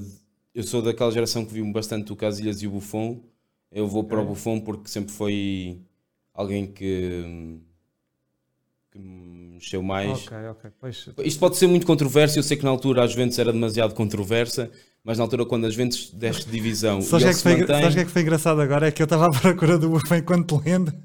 E o Buffon ainda como, como, como jogador ainda, é, é incrível. Sim, o Buffon naquela aquela atitude que ele teve. Sim, é... e ele ficar na Juventus, para mim na altura, eu gostava muito dele, do Casilha já na altura, mas para mim ele acaba por ser uma lenda viva do, do futebol. Sim. Ele é, é atitude, eu não me lembro de uma má atitude dele. Ele levou uma bicicleta do Ronaldo e no final do jogo quase tipo está a agradecer por ter sido ele levar aquela bicicleta, mas, mas a dar os parabéns da forma que dá. Um, centrais para mim há dois homens que não podem sair, que são Ferdinand e Vidic. Os melhores centrais que eu via jogar okay. em atividade. Ok, ok, lá está, a tal geração do, do United, United, aquela equipa do United Sim. que com o Alex Ferguson. Eu, eu adorava imenso um, o Ferdinand Vidic. E atenção, eu não acho que eles sejam os melhores centrais um, de sempre. Mas aqui estás a falar de forma individual ou, ou pela dupla? Porque os centrais pela também dupla. às vezes é muito pela dupla. É pela é? dupla. É porque era o que eu ia dizer. Eu não, eu não acho que tenham sido para mim. Eu acho que hoje em dia há, há centrais com características muito melhores do que estes dois. Mas o que esta dupla deu a, a esta equipa, à equipa na altura do United, acho que foi algo um, incrível. Uh, a maneira como eles jogavam os dois juntos, pá, eu não. Acho que vi pouco jogar assim. Sem dúvida. Defesa direito. Uh, aqui é um caso já mais controverso, né? porque Dani Alves acho que tem que entrar. Epá, mas eu, eu gostei muito de. Mas eu, não, não eu acho que não consigo pôr. Como assim? Bozingua, eu gostei muito de Bozingua. Bozingua. Ah, é legítimo. Agora... Eu gostei muito do Bozinga, mas acho que não foi o melhor. E, e, como tal, mas atenção, uma grande menção honrosa ao Bozingua, até porque ele tem raízes senenses e, e assim sendo. Ok, ok, mais um de ceia para o mundo, claro. sempre a registar. Defesa uh, esquerdo. Mas não, não, não, não colocaste defesa direito? Coloquei o Dani Alves. Dani Alves, sim. Pronto, é defesa esquerdo. Um, defesa esquerdo, eu gostava muito do Philip Lam. Acho que. Uh, temos, temos tem, como, como icon, sim. Mas está como defesa esquerda, é que o Lama era um autêntico Tem duas poli... versões. Tem as duas versões. Polivalente. Mas eu gostava muito dele a jogar na esquerda. E acho que é a forma mais fácil de. Ok. Vai como médio. Pois ele é, realmente era um, é um jogador. Eu gostei muito dele, dele, dele a jogar lá porque um acho que era super competente. E, pá, e há outros que podiam ser postos, mas tinham que ser. Eh, mas tinham que ser de forma diferente. Médio centro. Médio centro, não é? Agora entra aqui uma dor de cabeça do caraças. Médio centros é onde se calhar nós vimos melhores, melhores homens jogar. Uh, é, por exemplo, a mim costuma não colocar o De Bruyne, porque eu acho que o De Bruyne vai ser dos melhores médios que eu vi, da mesma forma Modric, mas Xavi e Iniesta marcaram uma geração, não é? E a geração Pronto, me estás apaixonou. muito com, estás sempre aí de mão dada, né? vamos sempre com as duplas, é isso? Sim, mas é porque foi literalmente o, aquela geração que agarra muito a equipa de aquele, aquele Barcelona hum, e não, o Iniesta também não é icon, cuidado. Pois, e também não, é, não deve estar como médio centro, acho eu. É médio esquerdo, não é? Capaz, capaz. Andrés Iniesta. Está como, olha, está com, por acaso até está aqui com médio centro. Ok. Andrés Iniesta. Pronto, vamos então ao médio, médio esquerdo. Hum, eu vou colocar o Cristiano aqui. Para Ok. abrir uma Eu- vaga no eu ataque. acho que, não me engano, eu acho que o Quinzas também fez a mesma escolha. Foi? Que- que- Eu vou, eu vou colocar aqui o Cristiano que é para abrir eh, uma vaga depois lá na frente. Duas Ok. vagas na realidade. Pronto, então temos aqui Cristiano Ronaldo. E a médio direito? Hum, a médio direito. Opa, vou pôr o Messi. Pronto. Não dá como não pôr o Messi. E fica aqui uma equipa demasiado Barcelona. E eu não era muito fã do Barcelona. Era fã do jogador da equipa em si a jogar. Portanto, Não eras fã do clube, mas sim da, da forma de sim, jogar, é isso? sim, sim, sim. E da equipa que tinham. Ok. Messi, e agora? Na frente, quem é que, para quem é que reservaste estes dois lugares de, de eleição? Há um que eu. Não está no É o jogo. Ginola, mano. Não, há um que não está no jogo. Quer dizer, está no jogo sim.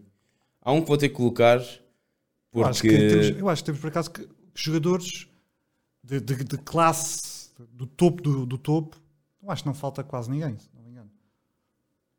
Talvez o Romário, o Romário está Alguns brasileiros. Hoje o Romário, talvez, não é? Bebeto. Bebeto, Acho que eram- esse alguém, foram os jogadores que acabaram por ti. mas mesmo assim Estou nós temos muito realmente muitos, muitos. Sim, sim, sim. A pula é muito grande. Guarda-redes. Acho que faltam muitos guarda-redes. Guarda-redes, se reparares, não são assim tantas, tantas lendas. Todas as opções, não é? Tanto que usamos mesmo das lendas é sempre o Van der Sar e o Schmeichel, não é? Sim, sim. Sim. muito à volta disso. Olha, podia ter posto o Petrachep, que gosto bastante também. Mas eu Ok. prefiro. Diz-me que é este? Não. Ok. Uh, Van Nistelrooy. Mítico. É, é da geração mais antiga ainda do que este United, se calhar do Ferdinand Vidic. É um, é, Sapai. é um jogador, era um jogador eh, absolutamente incrível. E porque. Jogou no Hamburgo, sabias? Que Sim, sim, sim. E, e o outro avançado. era o opá. Solskjaer. Não, não, não era. Eu, não, eu, não, eu acho que o Solskjaer, Solskjaer era muito bom. E aquele prim- dos primeiros anos do Cris lá no início, ele, ele ainda estava lá a jogar, e o Nistelrooy também, ainda apanha. Acho que é apenas um ano eh, Mas no pronto, vai United. ser aqui alguém da nova geração? É? Eh, eu acho que sim. Vais ter que fazer um cheque porque eu tenho certeza que vou falhar alguém do que estou a pensar. E hum, fa- procura aí por ponta de lança, Diana, só. Faça um scroll para eu me garantir que não, que não vou falhar alguém tipo. Tu vais falhar muita gente, tens, tens essa noção, não é? Tenho, mas, mas às vezes não quero ficar arrependido pela forma. Então explica-me só por, por, por que é que não metes o Ronaldo Fenómeno.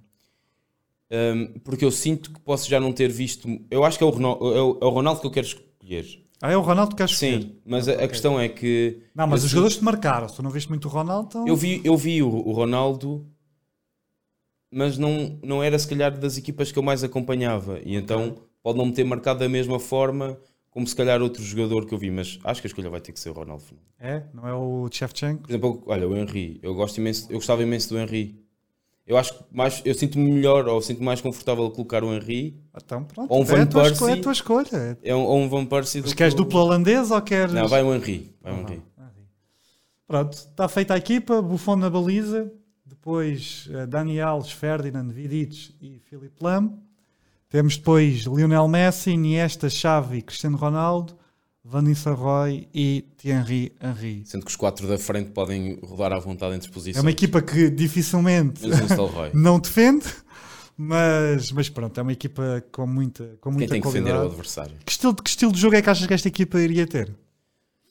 Hum, eu acho que se eu pegasse literalmente nesta equipa, hum, iria jogar com três defesas e Pois, Lam metendo seria um fil- trinco. Pois é isso, é isso. Aí podias meter o Não sei quem é que ia fazer as, as aulas, mas, Pois, também ias ter um problema aí, mas o, mas, mas o, o Lam seria um trinco. o Lam é que seria o capitão, o capitão desta equipa para pautar os ritmos. Sim, ele- o Lam seria sem dúvida o capitão deste. Não, o Ferdinand. O Ferdinand era o capitão desta equipa, desculpa. Sendo que podia dar ao Buffon também e, e a qualquer um dos outros, mas o, o Ferdinand para mim, eu, eu gosto muito do Ferdinand e se eu tivesse que ir individualmente por um central, o Ferdinand para mim, enquanto pessoa, enquanto aquilo que ele se tornou para além de depois de jogador de futebol, para mim é o Ferdinand. Esta era a equipa que tu gostavas de ter no futebol, mas tu tens uma equipa no futebol virtual que tem, que tem algo a dizer. Vamos aqui ao nosso outro segmento, sócios.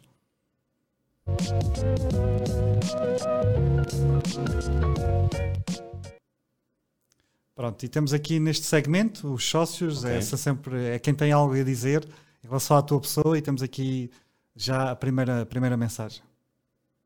Eu acho que trabalhar com o Armando acaba por ser uma grande vantagem para nós, até porque ele tem a capacidade de nos dizer o que nós não queremos, mas precisamos ouvir para melhorar a nossa performance. Obviamente que é alguém que tem muita experiência aqui no FIFA e isso nota-se não só nas competições, mas também na preparação para as mesmas. Ainda assim, eu acho que onde ele se destaca mais, onde ele é mais importante é na capacidade de criar relações connosco, de criar, uh, criar espírito de equipa e isso obviamente é muito importante. Como tal, eu trabalho com o Armando há cerca de um ano e meio, espero que ainda, que ainda esteja no início, porque ainda temos muita coisa para conquistar. Ainda temos, ainda temos muita coisa. Como é que é trabalhar com o Dom Paulo? Um, eu gosto muito que ele tenha aquela questão de, de, como eu dizia há pouco, de conseguir motivar os jogadores de forma que eles não sabem que estão a ser motivados a fazer okay. aquilo. E é bom que eles tenham já percebido um bocadinho disso. E eu, eu gosto disso, gosto disso no Dom Paulo, do à vontade que ele consegue criar. É um excelente jogador de balneário, excelente mesmo, a criar ambiente entre qualquer que seja o, colega e a circunstância eh, qualquer que seja o mood dele, ehm, não houve uma única vez que ele não chegasse a um treino, a um momento de competição, em que ele não estivesse ehm, a desinibir o grupo e a, e a, criar uma energia positiva. E acho que nesse, nisso aí é dos melhores que eu já encontrei, para além de, dos melhores também dentro da área que eu já vi. Isto é mesmo verdade. O que é que achaste dele? O que é que surpreendeu-te aquilo que ele fez durante a grande final? Sobretudo nesse capítulo ofensivo? Ou já estavas à não. espera e achas que era uma questão de tempo até. Acho ele... que surpreendeu bastante o capítulo ofensivo. Acho que ele um, dos, não, não teve a oportunidade de, de, competir tanto este ano, mas do competir 2 para 2, acho que o ajudou bastante defensivamente, que era a grande lacuna dele. Sem ele se aperceber, eu acho que o facto de, de ele estar mais limitado nesse sentido uh, ajudou bastante para, para a grande final. Porque ofensivamente eu não tenho mesmo dúvidas em dizer que ele é dos melhores jogadores uh, que eu já vi dentro, dentro da área, quando, em causar-te o pânico de não saberes o que é que ele vai fazer. Às vezes ele também se perde. E eu acho que é por isso que ele é tão bom. e achas que ele consegue levar isso para, para, para os torneios internacionais, também esse nível? Uh, ou, ou lá está, voltamos outra vez à questão psicológica, que pode ser aqui um fator importante. Eu, eu, eu não consegui jogar nenhum qualificador com ele este ano e ele teve às portas em três qualificadores das brackets. No último, no último conseguiu e igualou até o resultado de Afonso, que conseguiu no último, no último qualificador. E eu acho que ele, hum, eu acho que ele tem nível para isso. Uh, a questão é mesmo essa mental e, acima de tudo, uma questão de ele se encontrar e perceber o que é que ele quer. Acho que ele já, ele já conseguiu definir isso, as prioridades na cabeça dele. E assim sendo, é, é avançar com isso. E, e, ele sabe que para este ano vamos, vamos estar a lutar os dois no, no mesmo sentido, sem dúvida. Não estamos só do Dom Paulo, temos aqui também mais uma, uma pequena surpresa. Trabalhar com o Armando é, é fácil, porque o Armando é uma pessoa que acaba por se moldar muito bem, uh, pelo menos no meu caso, à, à, minha forma de ser e de, e de estar.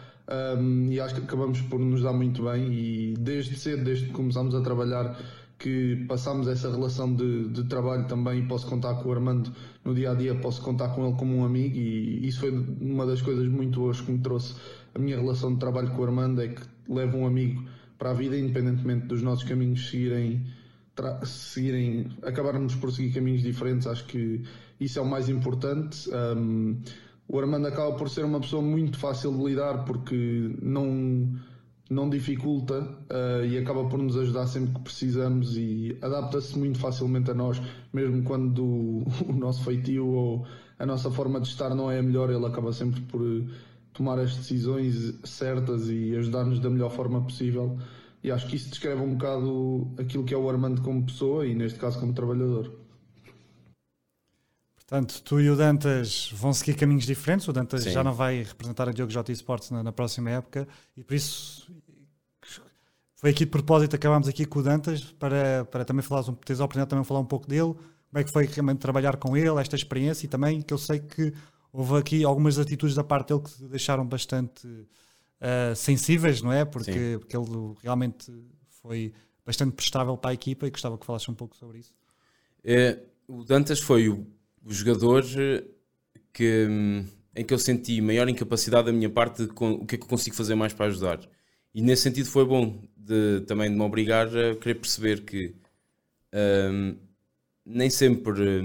Ele, o Dantas foi mesmo o jogador que mais me fez ver que os métodos têm que ser mesmo adaptados a cada uma das pessoas. Por muito que eu goste muito mais de uma forma ou de outra, Paulo, o simples facto, por exemplo, do Dantas ser uma pessoa isto é, isto é incrível, mas ele joga melhor quanto maiores distrações houverem do que se ele estiver concentrado.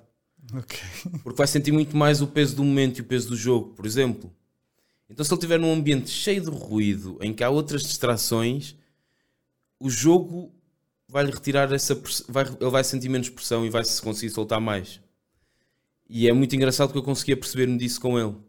De que hum, é, pá, cada pessoa será, cada jogador será sempre diferente e, e, vamos ter que nos adaptar sempre a cada um deles. Tenho muita pena que o Dantas não tenha conseguido os resultados que já havia conseguido anteriormente, pelo menos a nível de uh, não falhar uh, torneios. Ele este ano conseguiu estar presente no Christmas, depois teve uma ronda de se qualificar agora para o Digital um, e assim sendo acabou por não estar na grande final. Eu tenho, tenho pena que ele não tenha conseguido esses objetivos, um, mas a verdade é que foi alguém que me ajudou bastante para além disso e, e acho que é alguém que eu vejo capacidades de querer aprender. Uh, eu sei que é um bocado controverso, um, é visto um bocado como um trapalhão, um bocado o pateta na, pateta na comunidade, comunidade, mas a verdade é que ele este ano consciencializou-se cada vez mais de que um, as coisas são diferentes. Ele foi alguém com quem eu partilhei sempre muitos problemas ao longo do ano, fora mais trabalho em si, e ele ganhou muito essa visão a nível de como é que funcionam as coisas. E, e nesse aspecto eu fiquei orgulhoso de ter passado esse conhecimento, já que eu não conseguia ajudar mais em nível competitivo eu sempre disse que estou, disposto para o que ele quer que ele quer que seja, de o ajudar noutro sentido de, de, outra área que ele queira continuar dentro, de, dentro do, do FIFA, que eu consiga. Ele não tem qualquer problema porque, porque serei, sempre alguém em quem ele pode recorrer e porque ele tem essa vontade e porque ele ficou com esse gosto de ver trabalhar, de ver eh, que as coisas não são assim tão literais. Foi aquele jogador que teve um choque, uma realidade se calhar atrás de estrutura para perceber que para colocar as coisas noutras perspectivas e eu gostei muito disso porque ele compreendeu-me de uma forma totalmente diferente também um, e é alguém que aceita quando, quando ganha confiança é alguém que aceita, facilmente as decisões de, de, alguém que esteja acima dele. E, e, só tenho a agradecer por isso. Foi literalmente a melhor pessoa que eu tive a vestir a camisola uh, no sentido de vestir a camisola este ano. Eu disse porque, porque foi mesmo. Porque qualquer coisa que a equipa precisou este ano, um, à última da hora, algo mais combinado, ele acabou por, um, por estar lá a ajudar. E nunca disse que não. E, e, acho que nesse sentido até me sinto um bocado. Já tentei fazer muito o raciocínio de perceber como é que o poderia encaixar uh, noutras funções na equipa. Acho complicado neste momento e acima de tudo eu gostava que ele tivesse uma última oportunidade de competir não quer, também não queres, não queres cortar as asas, queres que ele Sim. também tenha espaço para competir. E... e acima de tudo ter o espaço para competir num, numa última, uh, pelo menos mais um ano, num, em contextos diferentes, em que ele não sentisse tanto o peso da camisola, porque não foi algo que nós lhe quisemos passar, foi algo que ele uh, meteu nele próprio demasiada responsabilidade aos ombros que nunca foi pedida e ele não soube lidar bem com isso ao longo deste ano e meio. Um, por isso eu gostava que ele tivesse uma oportunidade para, para tentar perceber se efetivamente ele consegue ou não. A verdade é que é uma camisola campeã nacional, não é? E a verdade, verdade. é que este ano conseguiste alcançar esse, esse, título com o Jafonso. Como é que como é que foi trabalhar com um jogador uh, da Madeira, um jogador muito jovem ainda, um dos mais jovens da nossa da nossa comunidade, que todos identificam como como alguém com um talento brutal, uh, que perdeu a final da época passada, que perdeu várias finais já uh, na, sua curta, na sua curta carreira, com muitos sonhos. Como é que hum, viveste esse título e como é que, como é, que é trabalhar com o Jafonso? Um, trabalhar com o Jafonso é bom. Um, eu podia estar aqui a dizer é, foi complicado, vai ser sempre complicado, vão, vão haver sempre problemas com todas as pessoas com quem trabalhar. Claro, claro. Uh, mas foi verdadeiramente bom porque pela forma, por, por, a forma dele, dele ser, eu acho que ele continua muito, muito a ter que crescer enquanto pessoa. Ele, ele tem 18 anos feitos agora. Acho que hum, precisa ganhar muita maturidade. Hum, ainda que não está aquém para a idade que tem, é, é literalmente ele a perceber-se disso uh, e não se pode deixar agora levar demasiado por esta euforia de, de conseguir chegar uh, ao título de campeão nacional e continuar exatamente da, da, mesma forma que ele é. Claro que houve um, altos, houve baixos, como em todas as épocas, todas as relações que, que existem, mas foi alguém que conseguiu incutir uh, um, em toda a gente com quem, por quem ele passava na, na equipa e mesmo fora dela o, a exigência de querer e de conseguir. E ele próprio também, se em 2017, não, em 2018, eu tive esse pacto com o, com o Rasta de apertar a mão e nós prometemos um ao outro que ele ia estar no final do Campeonato do Mundo. Ele, no segundo qualificador, estava-me a dizer: já não vais a um presencial há muito tempo, nós a Londres vamos garantidamente. E, e, logo depois do primeiro ou do segundo, ele já tinha também essa, essa capacidade de. Hum, essa, essa mentalidade forte de de querer estar a meter esse compromisso em cima das costas dele por saber que conseguia lidar com ele da melhor forma possível. Um, gostei muito de trabalhar com ele no sentido em que ele também deu aso um, a conquistar também, a que eu conquistasse confiança dele e ele cada vez mais começasse a ouvir. Foi muito complicado no início, era um jogador que estava demasiado. que era demasiado. ele é muito decidido, muito fixo nas suas ideias e é que ele tem que ser o caminho. E a confiança que foi conquistando deu para perceber para lhe fazer ver que havia às vezes outras alternativas, outros caminhos para ele chegar ao mesmo propósito. E quer fosse literalmente a falar do jogo, quer estivéssemos a falar de outra situação qualquer. E, e foi bom perceber que ele uh, deixou, deixou conquistar nesse sentido para ouvir e para começar a executar coisas que não fazia na altura. Um, e acho que nesse sentido só tem a melhorar. Ainda não é o jogador de todo que, que está a ouvir-me também sempre, e que pede literalmente o que eu peço sempre, mas ao mesmo tempo uh, isso também é bom e é desafiante, porque uh, significa que o trabalho com ele ainda não está feito e eu também não quero que ele me esteja sempre a ouvir, porque vai haver sempre momentos em que vai, vão decidir, vão ser decisões dele a fazer sempre sentido e eu quero que ele esteja preparado para esses momentos. Qual é a maior virtude que ele tem? Um, a nível de jogo ou a nível mental? No geral. A nível de jogo, a forma como ele consegue pressionar e antever dois passos teus de onde tu queres, do que tu queres fazer para sair a jogar e ele está a antecipar-se, a pressionar-te com a equipa toda e tu não consegues sair a jogar. E a nível de mentalidade, a questão de, da ambição que ele tem, da força de vontade que ele tem, ele quer ser o melhor do mundo e ele quer literalmente lutar para ser campeão do mundo. E eu acho que é essa a ambição que um jogador deve ter sempre. Um jogador, qualquer outro tipo de pessoa envolvida, deve querer lutar para ser campeão do mundo uh, ainda que fique aquém disso, ainda que seja que não consiga e que passe por ser campeão nacional, acho que essa não deve ser a principal ambição de um jogador, é querer sempre mais. E depois de ser campeão do mundo, se calhar ser bicampeão do mundo, mas, mas atingir pelo menos isso, e ele quer isso. E a partir do momento que ele quer isso e que trabalha para isso, um, essa é a melhor qualidade que ele tem para, para o conseguir. Para ti foi perder um peso, perdeste um peso ao, é um peso em cima dos teus ombros teres, teres conquistado este, este título, estavas a sentir essa pressão ou essa pressão nunca, nunca, nunca existiu dentro de ti? Não, eu acho que a pressão. Ganhares um título grande como foi a Sim. conquista do Campeonato Nacional. Acho que a pressão existe sempre e é boa. Porque hum, a verdade é que a época nós sentimos que a época, olhando do ponto de vista de fora. Mas não... essa pressão estava lá, desculpa interromper, essa pressão não, estava, lá, estava. não, estava lá por teres o Jafonso ou por seres o Armando? Hum, Nunca pensei nesse ponto de vista, mas. Um, pelas duas coisas. Por sentir que tenho um jogador que é capaz e por eu próprio também querer uh, propor a isso. Um, o facto de, nos playoffs, eu queria muito ter que o já fosse ao Campeonato do Mundo também, e não, não tenho problemas em dizer isso, também porque queria ser, se calhar, primeiro, pelo menos a primeira pessoa em Portugal a trabalhar com dois jogadores diferentes que chegaram ao Campeonato do Mundo. E não vou dizer que também não tenho objetivos e esse seria o riscar da lista de um deles, não é? Um, não considero o Diogo Mendes porque já trabalhei pouco tempo com ele e porque ele não, efetivamente não chegou ao campeonato do mundo, ainda que estivesse em posição disso já. uh, mas é, é, um caso diferente. Ir e experienciar, eu gostava, eu gostava muito que isso tivesse acontecido. Também por ser eu, um, mas mais pelo Jafonso, porque se eu não tivesse o Jafonso, eu teria que medir as coisas de forma diferente. E, e acima de tudo, o Jafonso é que permitiria um, que eu pensasse também em mim, no sentido de se eu tenho o Jafonso, eu não consigo, é, é a pressão também está por ser eu, por ser o Armando a não conseguir. Mas tendo o Jafonso, eu quero muito acima de tudo pelo Jafonso, mas também por causa de mim. Não vou dizer que não.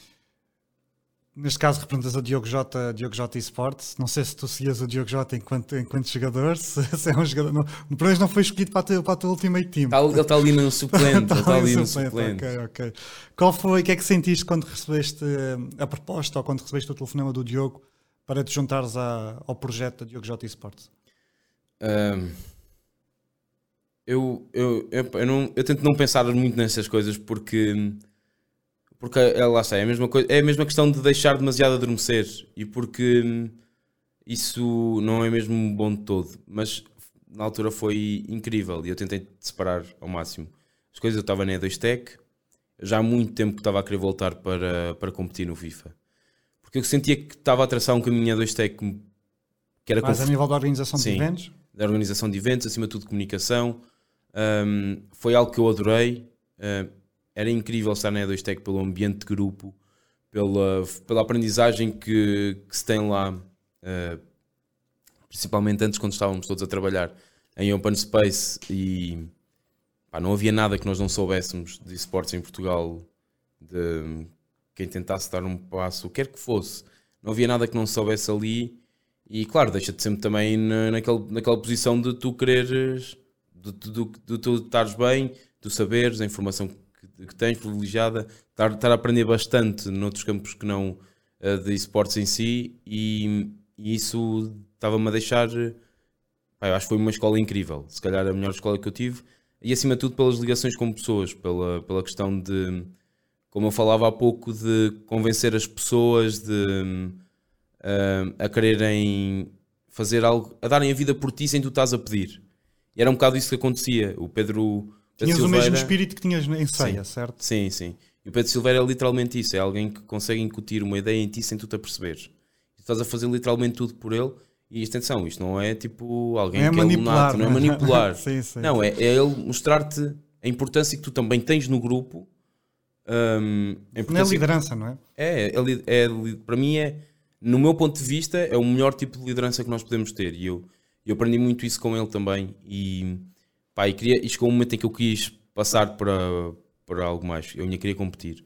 E o, na altura o Diogo, quando a pandemia surge um bocado, acho que o Diogo nem sabia muito bem. O, o Diogo e a ideia que tinha de conceito de equipa face ao que tem agora, acho que é totalmente diferente do que ele queria, do que ele quer. Um, mas acima de tudo, um, eu quis mesmo esse desafio também, que era a questão de poder, sabia que ia poder voltar a competir, estar no lado da competição, mas que tinha ali um papel importante em conseguir. Eh, mas o que é que sentiste? Ajudar. Sentiste responsabilidade? Sentiste Bastante. como uma criança? Sentiste sim, sim. Que, que foi que foi a, sentiste a tal ligação ao mundo do futebol? É pá, isto é um jogador profissional, isto é um craque que me está a ligar. Uh, ele estava ele estava há pouco tempo no Liverpool. Sim, sim, sim. sim. Ele estava mesmo muito pouco tempo no Liverpool. Isto é. Ele começa o ano em que ficam parados de pandemia e é nessa altura que isso surge. E pá, claro que sim, que é um choque de Uh, eu tinha tido a oportunidade de trabalhar com ele na, na seleção, na altura numa ativação com o Diogo Mendes.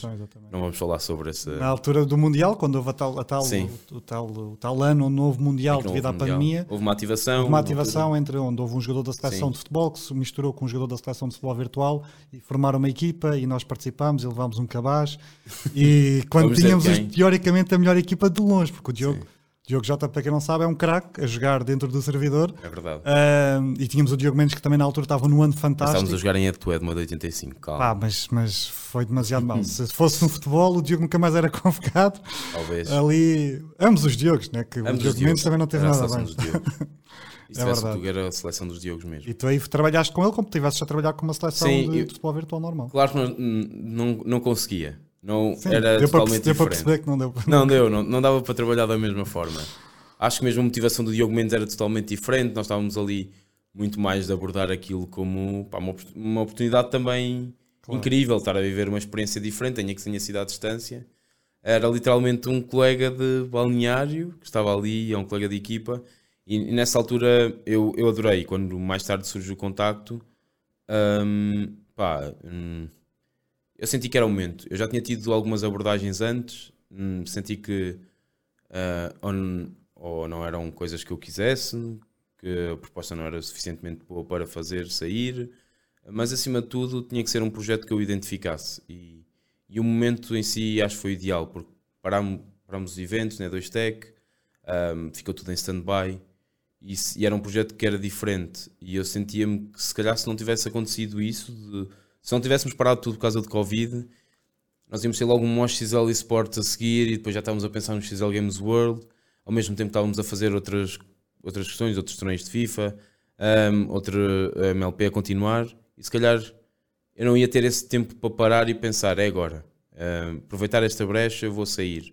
Consigo fazer uma passagem de forma soft, para alguém um, dentro da empresa, das, dos cargos que eu tenho, pá, ele quando me liga, tipo, é mais isso, é sentir de que, pá, claro que fico, pá, o Diogo Jota está-me a ligar, uh, ok, mas depois na minha cabeça foi, pá, eu acho que esta é a oportunidade.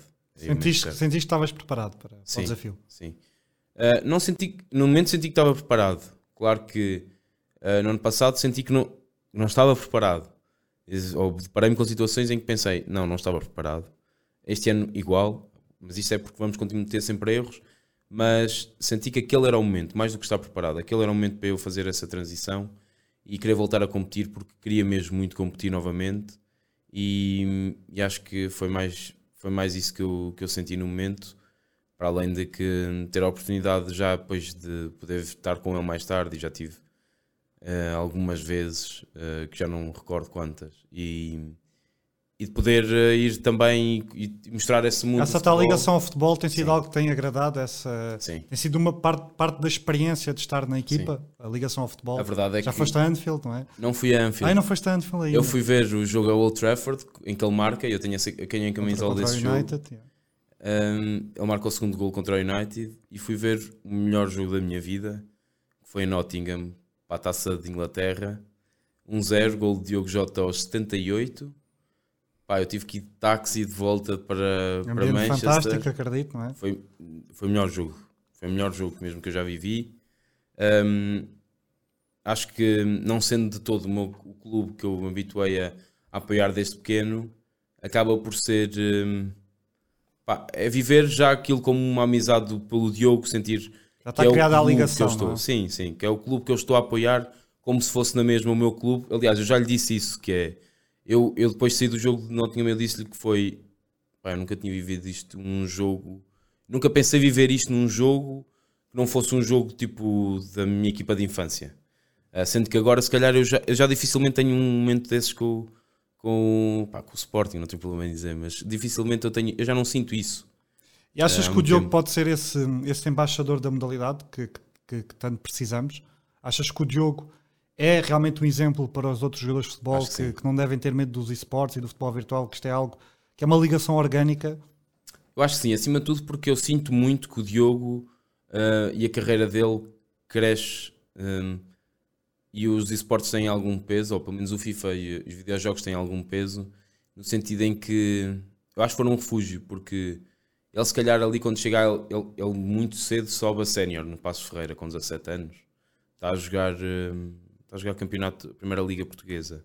E eu acho que devem ter sido um grande refúgio para ele. Se calhar para conseguir uh, uh, contornar vícios de sair à noite, de.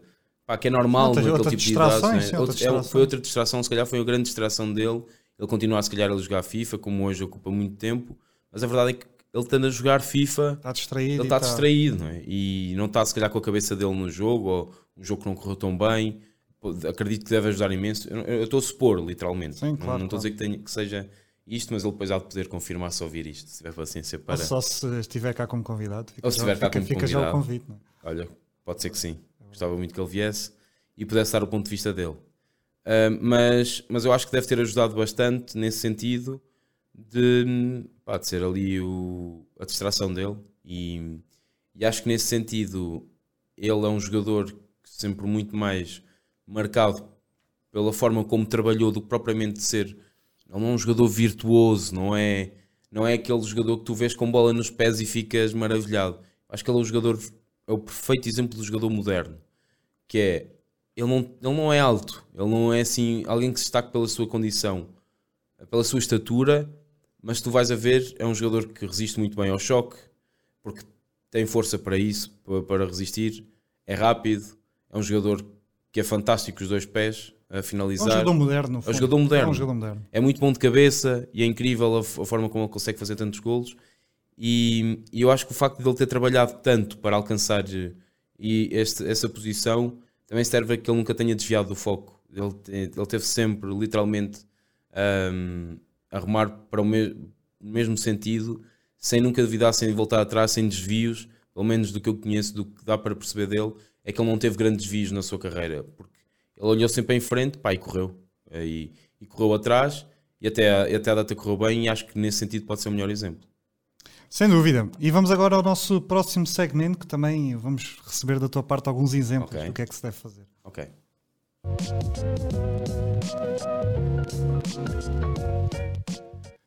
Portanto, já vimos que o Diogo Jota tem um olho para a coisa uh, e agora gostávamos de saber também da tua parte, uh, aqui algumas dicas, portanto, aqui neste segmento do olheiro, queremos perceber uh, dicas da tua parte, portanto, queremos ver se tens olho para okay. a coisa, se sugestões de filmes, de, okay. de séries, portanto, vou-te pedir que digas uma série, um filme e um jogador a ter em conta para o futuro. Um Séries é complicado para mim. Eu vou a filme e vou a um que acho que é, pode estar na lista de muita gente, mas eu gosto sempre de rever o filme e de reparar sempre qualquer coisa diferente ou mudar o meu ponto de vista. Eu gosto muito do Inception. Okay. Um, podia pôr outros filmes aqui, tipo. Um, pá, acho, eu, eu, gosto muito desse tipo de, de filmes de ficção científica que, que, te levem a pensar não mais na questão de humanidade da forma de como nós nos relacionamos e, e que deem às vezes. Mas nesse sentido não é mais o Interstellar do que o próprio Inception? Uh, o Interstellar é muito bom, mas a forma como. É a forma de incutir a ideia na cabeça de ah, alguém. Okay, okay. A querer desempenhar, percebes? E, e, acho que gosto muito desse, do filme por causa disso. Uh, o Interstellar é, é, incrível, como, como existem muitos outros.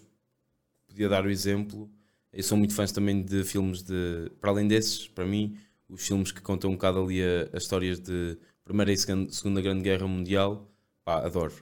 Mas esses são os meus tipos de filme, acima de tudo, ficção científica. E série? És, és fãs de séries? Ou... Sou. Eu acho que temos algumas em comum. Ah, também acho Pá, que sim. Eu adoro, eu adoro Ozark. Claro. Um, acho que. Para mim, a melhor. Sim, eu, eu também consigo meter eh, outras mas Ozark para mim. E daquelas grandes vadas, grandes. Não, mas diz, diz, Ozark para ti. Ozark para mim é incrível porque tu estás. É, é demasiado hum, estressante. Deixa-te sempre. Deixa sempre mas a viver cada um dos já, mas, episódios. Mas, o contraste para mim é que está. O, uh, o segredo está no contraste. É demasiado estressante no ambiente. Um ambiente bué calmo. Bué é? calmo, que aquilo é, é como se fosse o Alentejo. E de repente tens uma história que se passa toda no Alentejo é e que, que não para um minuto. E mas, é, é, sim, é eu, eu, acho que isso é propositado. Sim, sim, mas, sim, sim, Mas gosto muito por causa disso. Acho que há outras séries um bocado mais genéricas que eu gosto na mesma. Das grandes produções, dos Game of Thrones, Breaking Bad e companhias, o que é que. Para onde é que vai mais a tua ah, tendência? Eu gosto de Game of Thrones, Peaky Blinders também, também gosto. Eu vejo mais essa, esse tipo de séries, principalmente Peaky Blinders, porque acho que já é aquele tipo de série, é aquele filme que tu vês comercial sem, sem querer dar muita asa a pensar ou deixar-te preocupado porque tu queres um momento de relaxar e vês aquela série. E eu, eu também gosto desses filmes, nesses momentos. E, e gosto de Peaky Blinders nesse, nesse sentido. Um, mas a nível de saga em si, para mim Harry Potter eu adoro. E, e tudo o que vem agora, aliás, eu gosto de, do novo, da nova saga, da nova... Os monstros fantásticos. O, o Fantastic Beasts, sim. sim. Por, só porque tem o universo Harry Potter e já tem alguma envolvência. Até aí jogador, a seguir. Queres, queres mandar um nome para cima da mesa ou achas que é demasiado? Eu acho que é complicado. é demasiado sensível. Então vá, o nome internacional para te ajudar. O nome internacional. O nome internacional que tu achas que pode, na próxima época, ser campeão do mundo. Um, Não, Há três nomes, posso dar não o três. Nicolas, estás a ver? Estou a falar um jogador Ah, fora vou- da Eu vou dar três nomes. Eu vou dar três nomes. Ok, Eh, eu acho que o Pegazin é muito bom e pode consegui-lo. ok, Eu já achava isso e vou ser sincero, era um jogador que eu tentei trazer no ano passado para Portugal. ok. E provavelmente pode vir para a Europa, mas é não sei se, se Portugal não. mas- lançá-lo já aqui a meter a expectativa em cima dele Sim, sim, por sim. vir e para que as pessoas percebam também isso. Ah, Manu Bachore, Ok. ah, acho que Não ganhou o prémio Rookie, não é? Acho me que não sei se Acho ele não ganhou. ganhou, não ganhou. Ganhou sei o se ele ganhou, o mas- acho que foi o Edson, não é? o Edson, provável, Sim, mas sim. não consigo meter ah, o mesmo. Eu acho que o Mano é bastante, é bastante, é bastante melhor. Teve um ano bem melhor. Acho que foi um bocado Eu acho que ele é realmente muito bom e ao contrário de dos. E não colegas tem a que mania equipa, com os não tem colegas. mania. Exatamente. E eu acho que é essa, essa atitude dele de conseguir distanciar Mais tudo. focado, muito mais humilde. Sim, eu acho que o vai levar longe. Acho que ele é, é mesmo muito bom. E David Seixas, o espanhol, acho que consegue também ser muito bom. Também não, se calhar, não ficaria surpreendido se viesse para Portugal. Uh, mas, ok, ok. mas, mas acho que ele é um jogador uh, muito bom e, e que acho que também tem capacidade para isso. Ok, vamos. A falar nas jogadores de FIFA, vamos ao último ataque. Ok.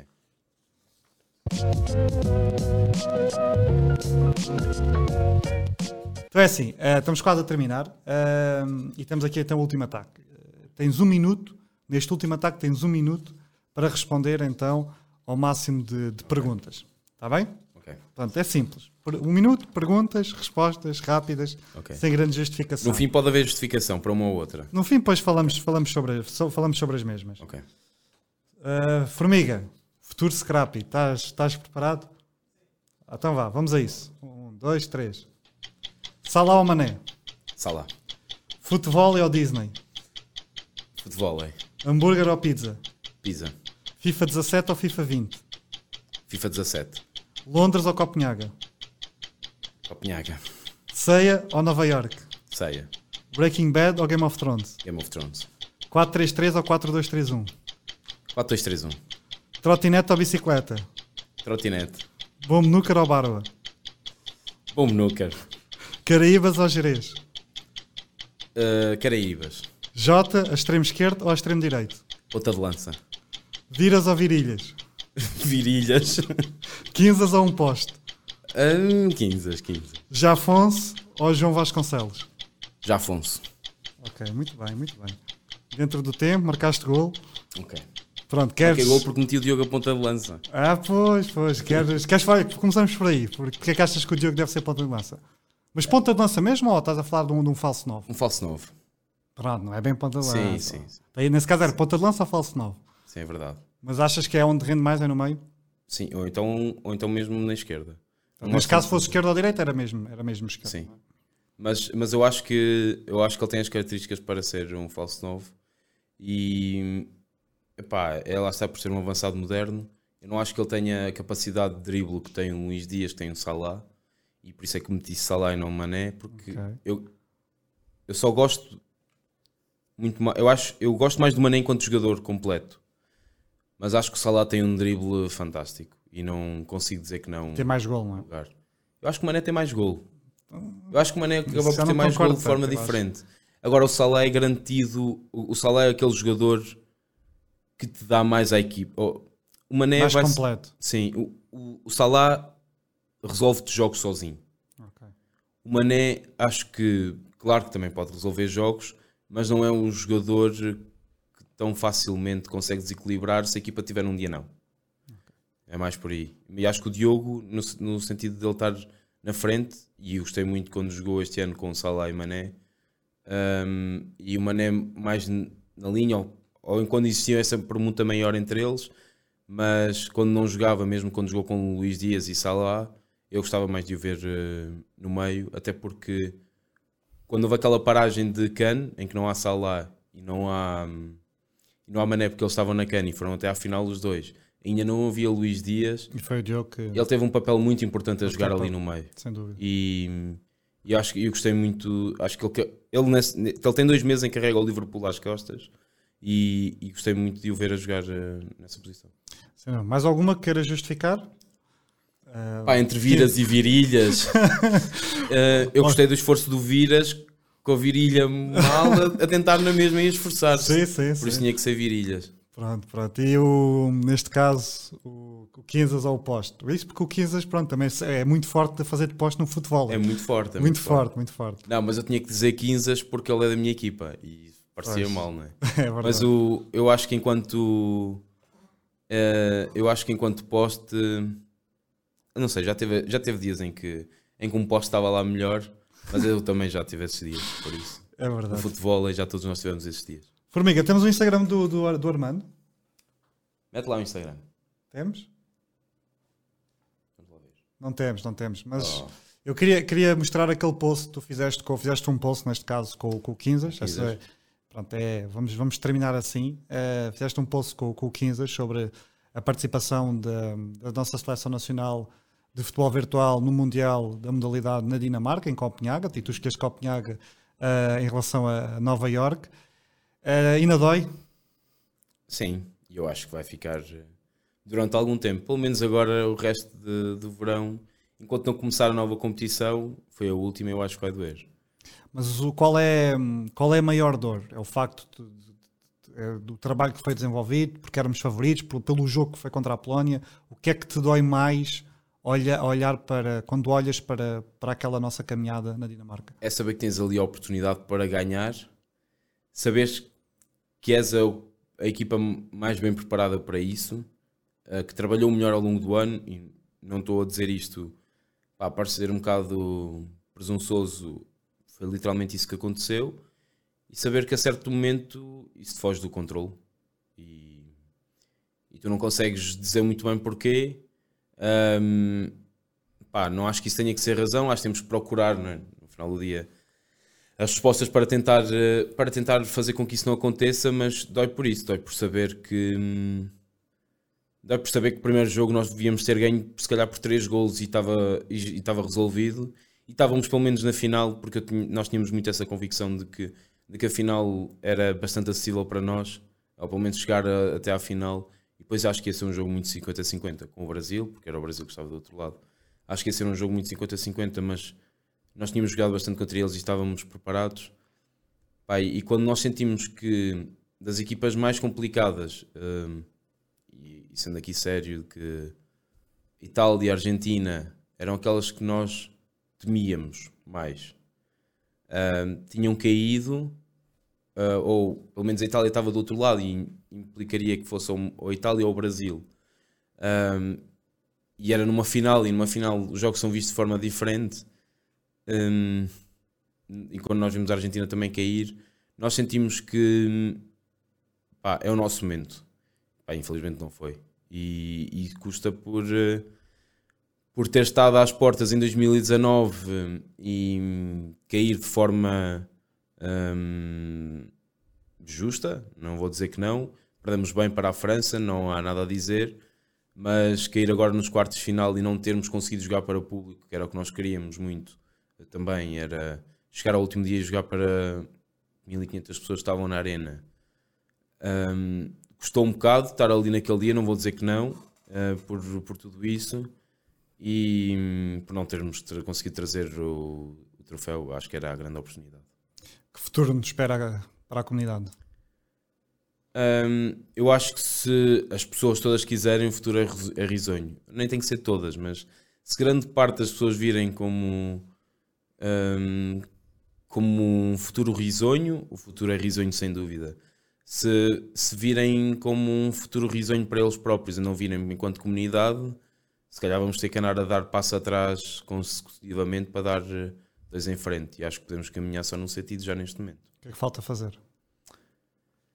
Um, para além de ser campeão do mundo, uh, uh, falta, um, falta criar uh, mais ligação entre intervenientes todos. Um, falta fazer perceber às pessoas que estes momentos são realmente muito importantes para todos. E atenção, houve algumas pessoas que foram incansáveis, não vou estar a dizer que não, mas, mas senti que esteve tudo demasiado desligado para este momento que pode literalmente mudar a percepção do mundo inteiro sobre o jogador português. E se a comunidade e se os jogadores não perceberem isso, os intervenientes não perceberem isso, se calhar faz falta ligá-los nesse sentido de, de, que estes momentos são mesmo importantes para todos. E claro que todos gostariam de lá estar naquele momento e nós sentimos que exista, tenha, tenha que existir uma inveja positiva deles não estarem a representar a seleção e quererem. Mas um, para além dessa inveja positiva, tem que existir mesmo esse, essa, essa noção de que hum, se toda a gente quiser, se todos nós olharmos para isto de forma que isto só vai valorizar, como vêm jogadores estrangeiros para Portugal jogar, e se não são bem sucedidos, também dá mais valor à, à, à comunidade.